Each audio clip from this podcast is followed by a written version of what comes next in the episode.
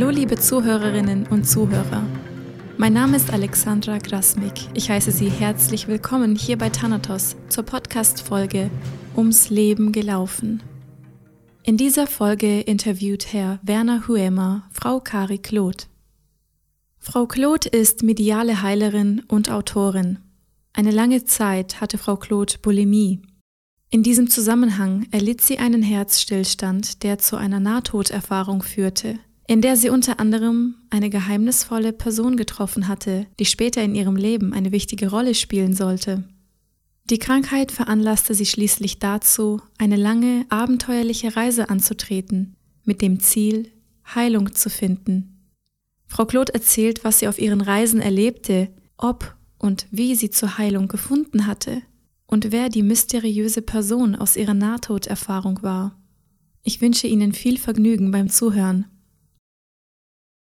Frau Kloth, Sie sind mediale Heilerin, sind rund um die Welt gereist, haben Heilmethoden anderer Kulturen studiert, sind Autorin mehrerer Bücher, aber begonnen hat Ihr abenteuerliches Leben mit einer Krise.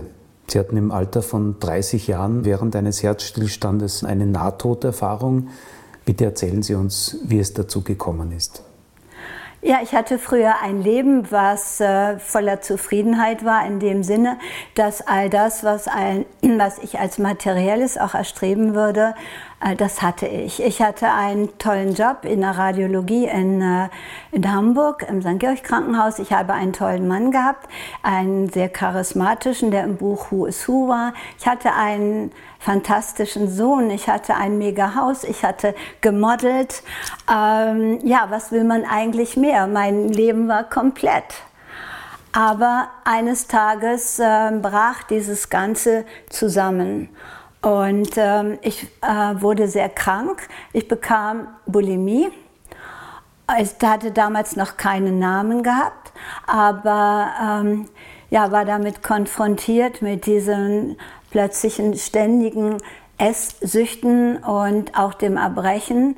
Und ähm, ja, eines Tages nach einer doch sehr längeren Zeit der Versuche da rauszukommen, hat mein Herz aufgrund von Kaliummangel versagt, weil ich einfach an dem Tag zu viel gekotzt habe. Da kann man nichts dran beschönigen. Und ähm, so kam ich in diese Nahtoderfahrung, dass mein Herz stillstand. Den haben Sie zu Hause erlitten? Äh, nein, den hatte ich unterwegs. In, ähm, ich war da gerade unterwegs gewesen und in einer Gruppe und habe dann äh, mein Herz hörte einfach auf zu schlagen. Und dann habe ich das gehabt, was man out of body nennt. Ich bin aus meinem Körper herausgetreten, was ein merkwürdiger Zustand der Leichtigkeit war auch. Und es brauchte sehr lange, bis ich begriff, dass der Mensch, die Person, die unten lag auf dem, äh, auf dem Boden, dass das ich war. Also ich habe mich dann halt gesehen mit Augen, die eigentlich geschlossen waren und habe äh, die Stimmen um mich herum gehört, meinen Namen gerufen und registrierte, das bin ich. Ich habe gedacht, mit, äh, ja, obwohl ich bewusstlos war. Und ich hatte eben ein Gefühl der Freiheit und des Glücks, eben definiert durch Abwesenheit von Schmerz was ich denke, was solange ich Mensch bin und hier auf der Welt bin, ist das nicht möglich. Wo hat sich diese außerkörperliche Erfahrung ereignet? Direkt dort, wo Sie unterwegs waren oder in ja, einem Krankenhaus? Ja, nein, nein, nein, das war vor Ort und es gab auch einen Arzt dort, der mich dann auch äh, reanimieren konnte, Gott sei Dank. Aber in dem Augenblick ähm, ja, war es eben so, dass ich reanimiert wurde und ziemlich sauer war und wütend war, weil die Erfahrung, die Nahtoderfahrung, dieses Weggehen meiner Seele, äh, war schon etwas unbeschreiblich Wundervolles, wirklich war. Sie waren außerhalb Ihres Körpers. Wie ging es dann weiter? Ja, ich schwebte, wie gesagt, über meinem Körper und es war ein großes Staunen weil ich natürlich, ich konnte das alles nicht zuordnen, versuchte es und ähm, aber mit den Gedanken und mit dem, was ich gelernt habe, war es nicht einzuordnen. Und ich habe mich dann gleiten lassen, mir blieb auch gar nichts anderes übrig. Interessant war, dass ich alles hörte, wirklich, was je, jemand zu mir sagte. Ich kon, aber es war, Sie sind ja an der Kamera, es war wie ein Zoom. Ich konnte sogar den Pickel in einer vergrößerten Form sehen von einem Menschen, der da stand. Es war ein, als hätte ich ein, eine visuelle Gabe bekommen, die rundherum war, die, die 360 Grad war, die nicht limitiert war, die kein oben hatte, kein unten hatte. Das war und Sie konnten Ihre Aufmerksamkeit überall hinrichten. Spektakulär, ja genau. Also ich nicht, ich habe es nicht bewusst gemacht, ich wurde gelenkt. Ja, und dann kam irgendwann der Moment, wo ich weiter, weiter, weiter wegging und ich wurde weggezogen. Jetzt kommt immer dieses mit dem Lichttunnel. Bei mir war es vielleicht etwas anders, aber es war schon etwa, es war definitiv auch Licht. Und ich tauchte ein in diese Öffnung, die sich einfach verschmälerte.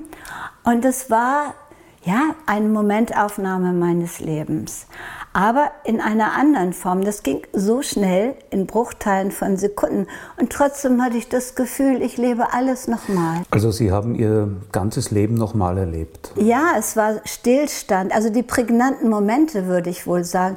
Interessanterweise war aber auch für mich da, aber auch etwas, ähm, äh, ich war ein bisschen ängstlich und furchtsam, weil von allen Seiten griffen auch äh, kamen Menschen aus meinem Leben, teilweise, ich, also nicht unbedingt familiär, sondern Menschen, denen ich auf meinen Wegen begegnet bin, ihre Gesichter, ihre Arme, äh, mit Worten auch, und sie versuchten mich zu berühren. Aber ich habe ich weiß nicht, woher ich wusste. Ich habe eine Überzeugung gehabt. Überzeugung heißt für mich kein Glauben, da ist kein Zweifel. Ich darf die nicht berühren und ich darf mich nicht berühren lassen, bevor ich an der Schwelle bin. Diese Berührungsversuche waren unangenehm. Das war unangenehm, weil ich wusste auch, es ist Gefahr, es ist gefährlich, es waren wunderschöne Momente, aber dieses nach mir greifen war ein Hilfe, so das, was ich scheue den äh, Begriff Untote, aber es sind Menschen, die irgendwo nicht gestrandet sind, die es aus irgendwelchen Gründen nicht wirklich über die Schwelle geschafft haben. Damit habe ich mich aber später erst beschäftigt. In dem Moment spürte ich nur Gefahr und äh, dass meine Seele nicht wollte, dass ich irgendjemanden berühre. Und dann, dann kam ich wirklich ans Ende. Und ich wusste auch, wie gesagt, ich, ich keine Ahnung, wo ich das wusste, das ist die Schwelle. Und ich wusste weiterhin, ich habe eine Chance. Hier kann ich mich berühren lassen oder nicht. Lasse ich mich berühren, komme ich zurück in dieses Leben.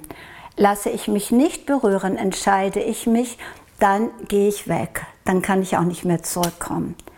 Und da stand dann eben an der Schwelle mein Sohn. Der war gerade drei Jahre alt und ähm, sagte natürlich, Mami, Mami. Und ich war auch furchtbar traurig, aber ich mochte nicht mehr.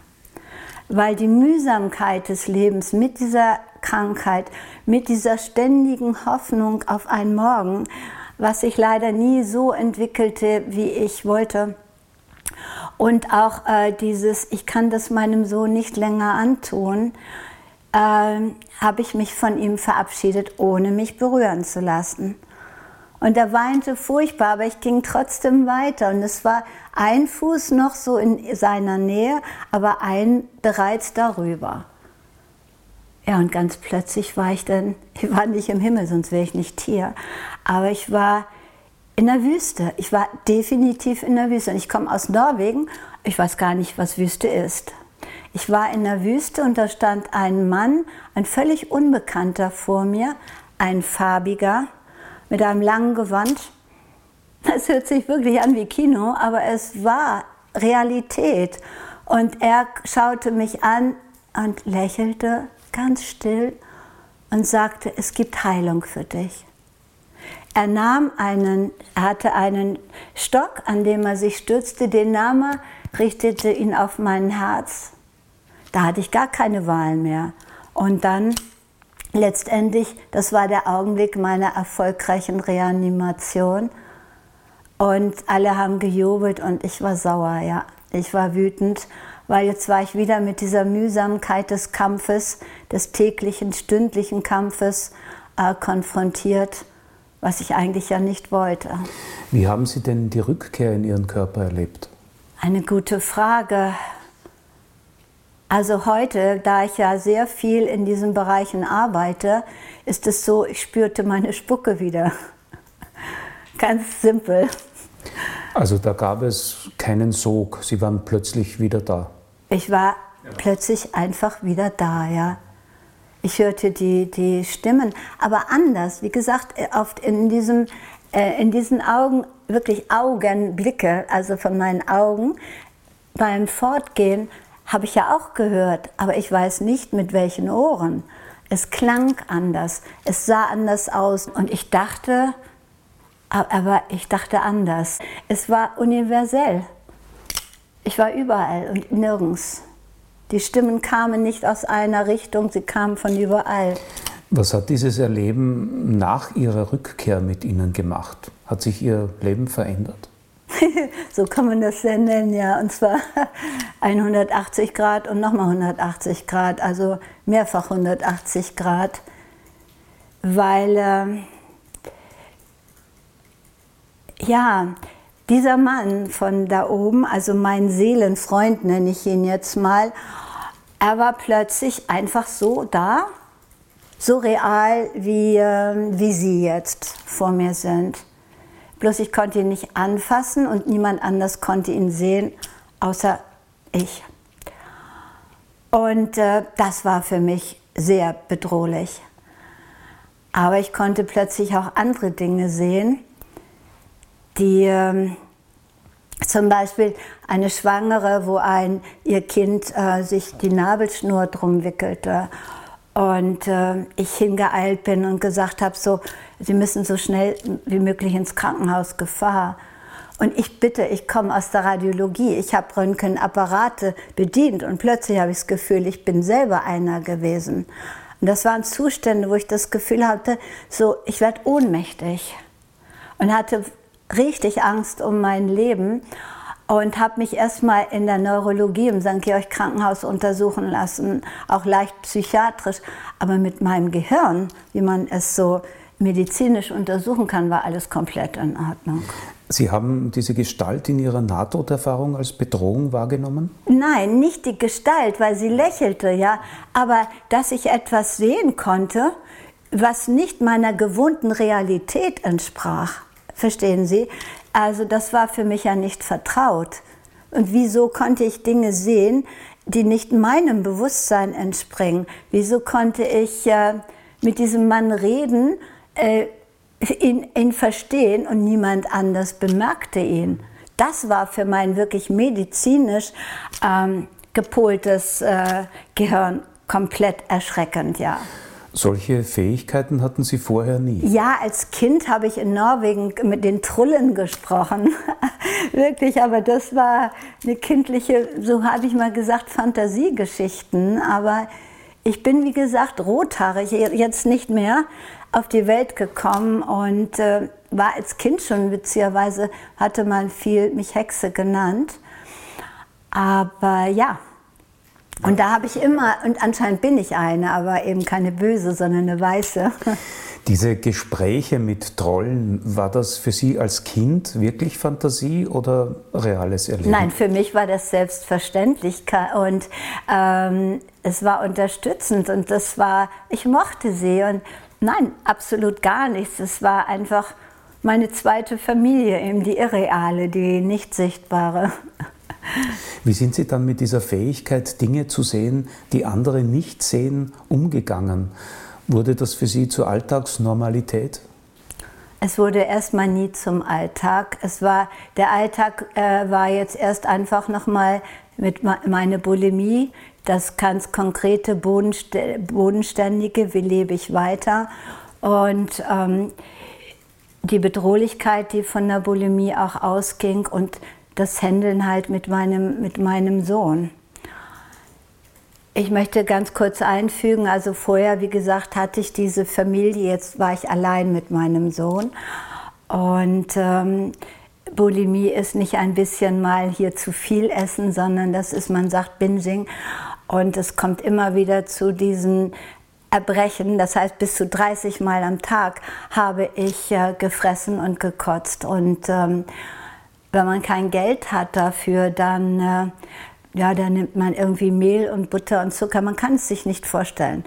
Es ist etwas ganz Schwieriges.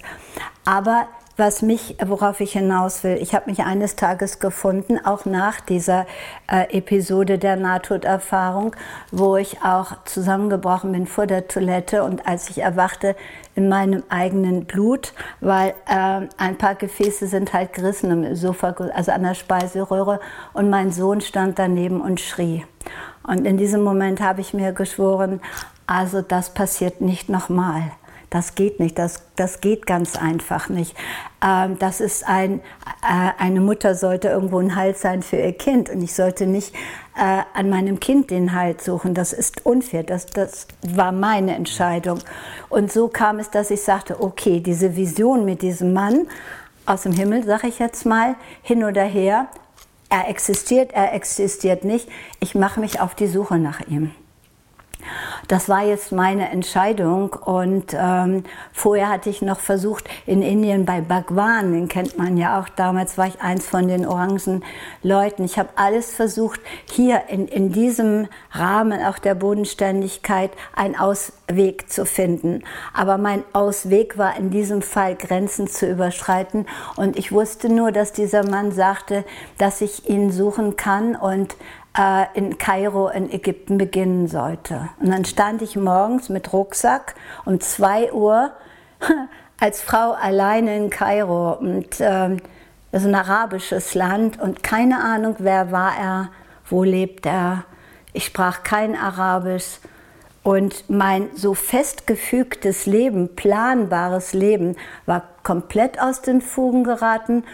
Und das auch nochmal, weil Sie fragten, ja, 180 Grad, nichts war mehr planbar. Sie sind allein nach Kairo? Was ja, ganz Ihrem alleine Sohn? mit Rucksack. Mein Sohn äh, ist zu seinem Vater gegangen und mein äh, Ex-Mann, heutiger Ex-Mann, hat ihn dann genommen und ist bei ihm geblieben.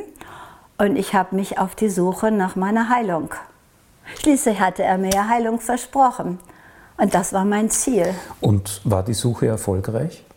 Ja, ich habe wirklich diese Reise und die Suche fing dann an und ich habe mein Leben, ich habe meinen Weg in der Wüste verloren. Ich habe mit Beduinen gelebt.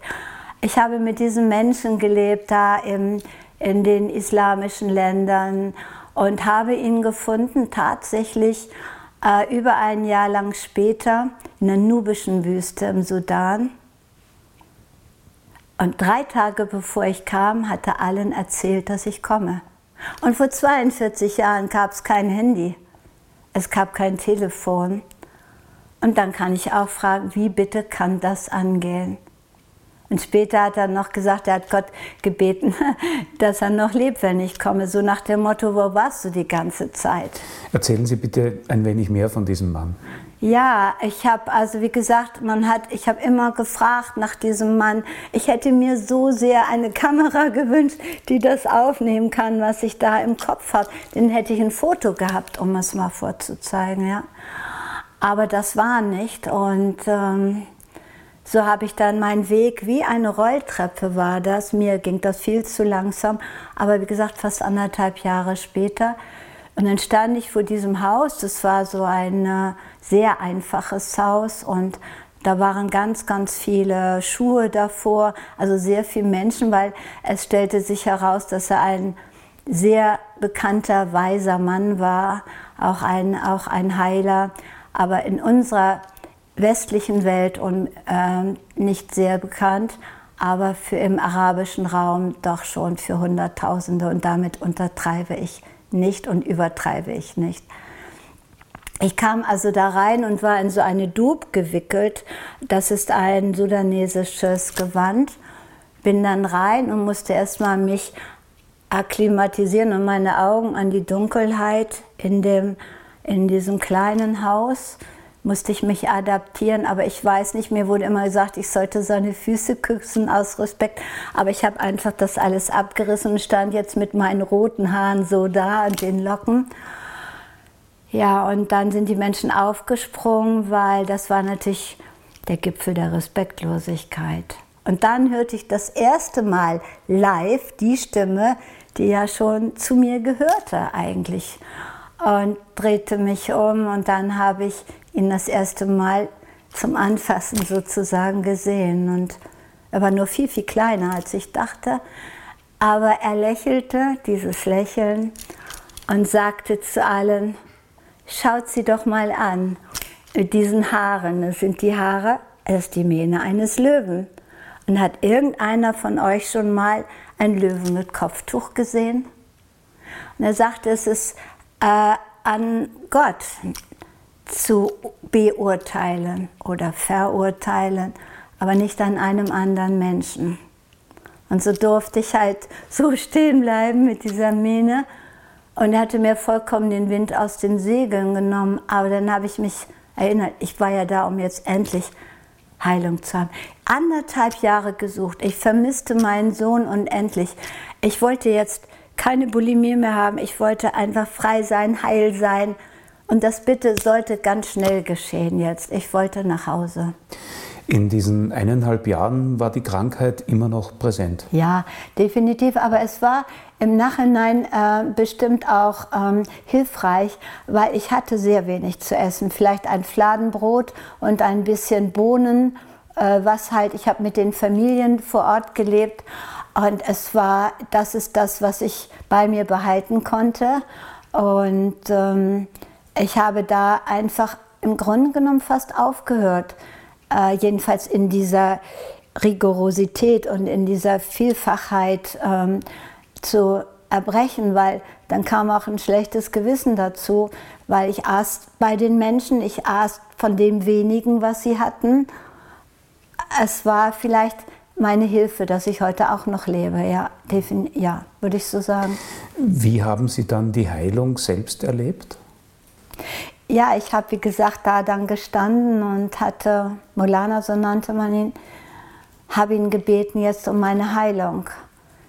Und dann lächelte er wieder und sagte, er könnte Gott bitten, ihm die Kraft und die Erlaubnis zu geben, das Wunder der Heilung für mich zu tun.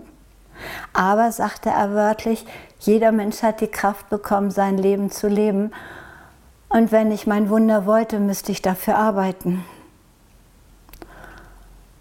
Und da war ich am Ziel und komplett am Anfang und bin dann auch ohnmächtig zusammengebrochen und ich merke, jetzt ringe ich auch um Worte, weil es war ein Moment, der, ich kann die Emotionen gar nicht rüberbringen. Ja, er wurde mein Lehrer mit all den, mit der Gabe des Sehens richtig umzugehen. Weil das ist wirklich nicht einfach. Ähm, es war so, dass er merkwürdigerweise sehen konnte, was ich sah und immer überprüfte, mich immer korrigierte über Monate. Und mir immer wieder sagte, es ist eine Gabe, ich sollte aufhören mit der Erklärung. Was ich aber dann nicht getan habe, ich bin später nach Amerika gegangen, wo die Scientists dich verkabeln in allen möglichen Formen. Und du kommst in ein Labor, was dunkel ist und sie geben dir einen Breitengrad, zum Beispiel einen Längengrad von irgendetwas auf dieser Welt, wo sie wissen, wo der Ort ist. Und du musst out of body hingehen. Und so sagen sie oder sehen sie, ob man spinnt oder ob man wirklich diese Gabe hat. Und das in dem Feld ist es alles beweisbar, geht es weiter und weiter und weiter. Also wenn irgendjemand so sagt, das ist alles irgendwo Humbug, es ist eine andere Realität und sie ist, sie ist wirklich beweisbar. Kommen wir bitte nochmals auf diesen Prozess der Heilung zurück. Das heißt, Sie haben zunächst einmal gelernt, mit den Fähigkeiten umzugehen, die sich seit Ihrer Nahtoderfahrung gezeigt genau, haben. Genau, ja. Mhm. Und äh, es, ich bin, wie gesagt, also von Amerika, weil das ja nur ein kurzer Einschub war, zurück in den Sudan. Und äh, dann sagte Molana, Es ist so, als ob ich, das ist eine Gabe und es ist, als ob ich herausfinden möchte, woher kommt der Duft einer Rose. Und ich nehme die ganze Rose auseinander, die Blütenblätter bis zu den Wurzeln und die Schönheit ist nachher dahin und ich habe immer noch keine Erklärung. Und das war der Moment, wo ich mein, mein äh, Wissensdurst begraben habe. Oder wie die Beduinen auch sagen, jedes Kamel kann Wissen, Bücher tragen, aber Weisheit ist das Parfüm Gottes. Und ich habe seitdem wirklich aufgehört, nach Erklärungen zu suchen und habe es angewendet. Akzeptiert und angewendet. Und angewendet, ja, genau. Hat sich für Sie dadurch auch schon so etwas wie eine berufliche Zukunft abgezeichnet, in dem Sinne, ich werde Heilerin, ich gebe mein Wissen weiter? Nein, ich hatte in dem Sinne keinerlei Zukunftspläne, sondern ich war erstmal komplett damit beschäftigt, mit dieser Veränderung meines Seins. Ich war, wie gesagt, ja, vorher in einem geplanten, fest umrissenen Leben gewesen, aber jetzt wurde ich plötzlich zu einer Grenzgängerin. Ich musste erst mal lernen, mit den beiden Realitäten überhaupt klarzukommen und das brauchte Zeit. Das brauchte wirklich Zeit. Ich bin dann noch weiter gereist, habe ähm, meine Suche ging dann noch in den Jemen und von dort aus nach Hause durch andere Kulturen wie Afrika, Kenia, zu, dann durch Uganda, dann den gesamten Nil hoch als Frau alleine und ähm, es war ein ständiges Lernen. Es war ein immer, eine immer neue Erkenntnisse und wo ich gebraucht wurde unterwegs, erstmal versuchte ich zu helfen. Dass das später meine Lebensaufgabe wirklich wurde und ich konkret in ähm, Hospitälern oder in psychosomatischen Einrichtungen oder eben in großen Zentren oder mit anderen Medien auf dieser Welt arbeiten würde, äh, dass ich irgendwann mal auf einer Bühne stehen würde bei RTL wegen dieser medialen Fähigkeiten, das war alles nicht angedacht, überhaupt nicht. Mir ging es aber ja immer noch die Bulimie. Ja, und dann äh, bin ich äh, nach Hamburg zurück. Und äh, ja, dann kam meine wirkliche Heilung. Es war so, dass äh, mein Sohn lebte noch bei seinem Vater. Es waren inzwischen Jahre vergangen. Und ich habe mich eines Tages entschlossen und habe die Tür hinter mir zugeschlossen. Ich habe gesagt, es ist nicht nur Feind, er will nicht, die Bulimie will nicht mein Leben, sie will mir was zeigen. Ich will für meinen Sohn mein Leben aufschreiben. Entweder ich schaffe es oder ich schaffe es nicht. Und ich habe alle Suchtmittel gehortet in diesem kleinen Einzimmer-Apartment an der Elbchaussee und habe von gefressen und gefressen und gekotzt. Ich habe mit meiner kleinen Maschine auf der Toilette äh, neben dem Unrat, was alles ist, geschrieben, geschrieben, geschrieben.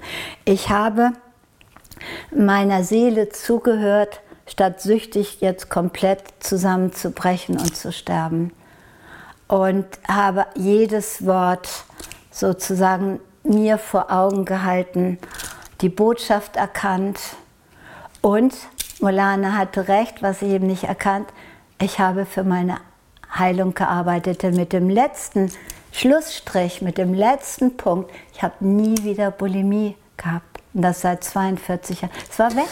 Das heißt, Sie haben das nicht als Wunderheilung erlebt? Nein, ich habe, und das ist das, was ich meine, wenn ich jetzt sage, ich bin Heilmedium oder ich bin Clairvoyance, also ähm, ich arbeite mit, mit Geschehnissen und Ereignissen, die nicht meinem Bewusstsein entspringen.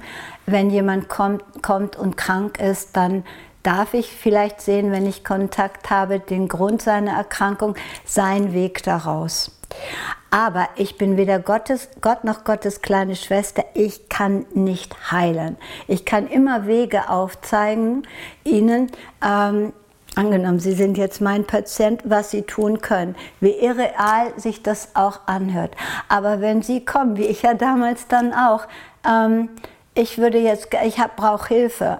Und, ähm, aber äh, ich will nichts dafür tun ich möchte mich nicht verändern, mein Leben soll sich nicht verändern, sondern wie ein Schnipp und ein Schnapp oder eine Wunderpille, das funktioniert nicht.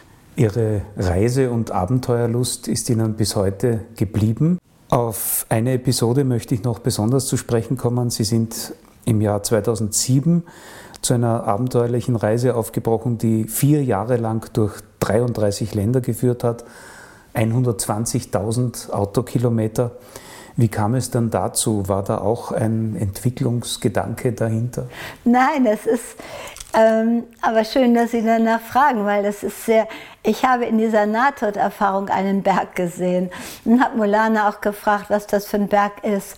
Und er hat gesagt, das würde ich später selber wissen. Und habe ich auch. Das war der, ist der Mount Kailash in Tibet. Es ist ein heiliger Berg. Und dieser Berg, ähm, das war dann, ja, den wollte ich sehen und habe es mehrfach versucht. Bin aber immer an der Grenze abgewiesen, weil ich habe es nicht geschafft. Ich wurde älter und älter. Und die Pilgerwanderung um diesen Berg, das gibt nur eine Pilgerwanderung um den Berg, ähm, das ist immer zwischen 5000 und 5700 Meter Höhe. Und das habe ich mir nicht mehr zugetraut. Und eines Tages kam mein Lebensgefährte nach Hause und sagte, setz dich hin. Ich habe gekündigt, wir fahren nach Tibet.